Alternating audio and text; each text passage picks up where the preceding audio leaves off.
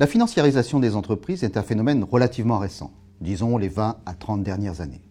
Elle n'a en général pas bonne presse, cette financiarisation étant dénoncée, souvent à tort, comme une perversion au service des actionnaires et au détriment de l'entreprise elle-même, de ses salariés ou de ses clients.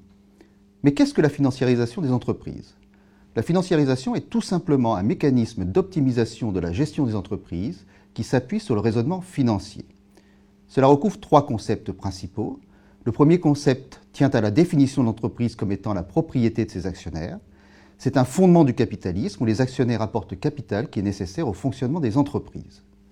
Le deuxième concept renvoie à l'arbitrage rentabilité-risque, fondement de la finance moderne. Schématiquement, si je veux beaucoup de rentabilité, je dois prendre beaucoup de risques. Si je ne veux pas prendre beaucoup de risques, je n'aurai pas beaucoup de rentabilité. La combinaison de ces deux premiers concepts conduit à suggérer que l'entreprise, propriété de ses, actionnaires, doit être gérée dans leur intérêt, c'est-à-dire qu'elle doit maximiser sa rentabilité, ce que l'on appelle aussi sa création de valeur, en fonction du niveau de risque porté par l'entreprise. Le troisième concept, c'est que la valeur naît de la stratégie de l'entreprise, de son avantage concurrentiel, de ce qui fait que des clients vont acheter ses produits ou ses services, plutôt que ceux de ses concurrents. Le raisonnement financier ne crée pas de valeur en soi, il optimise la valeur créée. La financiarisation consiste alors à tenter de maximiser l'équilibre rentabilité-risque issu de l'avantage concurrentiel dans une perspective actionnariale. Mais concrètement, quelles en sont les conséquences pour la gestion des entreprises?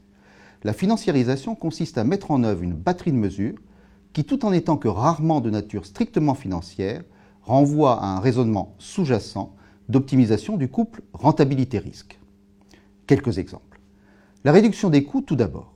C'est la mesure la plus évidente, même si elle n'est pas toujours aisée à réaliser, et si parfois elle peut conduire à des excès, comme ceux du cost killing, comme les déboires récents du gérant de l'agroalimentaire américain Kraft Heinz l'illustrent très bien. L'allègement des actifs ensuite. Pour améliorer la rentabilité des actifs investis dans l'entreprise, il est nécessaire pour un niveau d'activité et de rentabilité donné de réduire les actifs. Cela s'est traduit dans les faits par des politiques d'externalisation des activités, qui ne relèvent pas du cœur de métier de l'entreprise. Logistique, sécurité, système d'information. Par la mise en place de techniques de gestion de production destinées à alléger le besoin en fonds de roulement de l'entreprise, juste à temps, Kanban, lean management. Et par la vente des actifs immobiliers qui stérilisent des moyens financiers qui pourraient être consacrés au développement d'entreprises pour préférer la location. Le groupe hôtelier français Accor s'est ainsi progressivement séparé de la propriété des murs de ses hôtels. La vente des actifs immobiliers lui a permis de dégager des ressources qu'il a pu consacrer à son développement, et notamment au rachat de concurrents comme le Suisse Movenpick. Autre exemple, le levier financier. Il consiste à augmenter la proportion de la dette au détriment des capitaux propres dans le financement de l'entreprise, ce qui permet d'améliorer la rentabilité pour les actionnaires.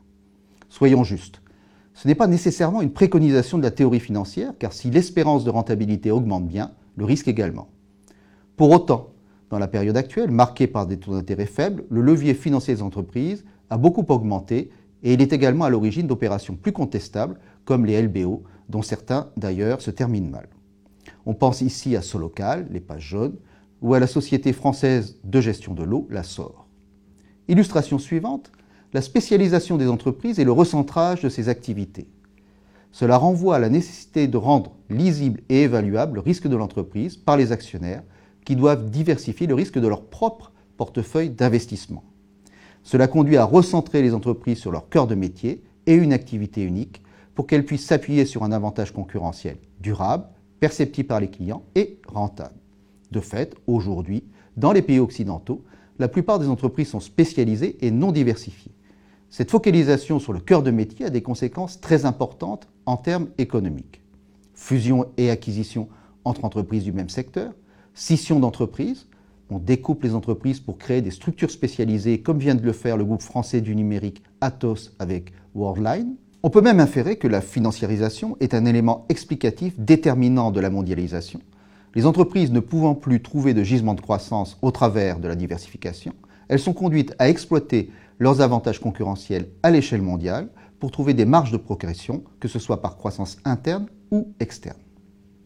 La gouvernance d'entreprise, enfin, prenant acte de la faiblesse des mécanismes d'encadrement et de contrôle des dirigeants, la théorie et plus précisément la théorie de l'agence, puis la pratique, ont produit des principes de bonne gouvernance.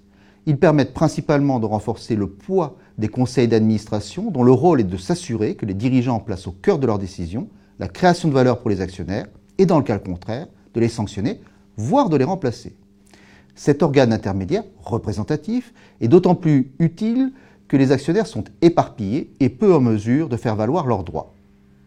La liste des outils de la financiarisation pourrait être encore allongée, mais ces quelques exemples paraissent suffisants pour comprendre la logique à l'œuvre dans la vie contemporaine des affaires.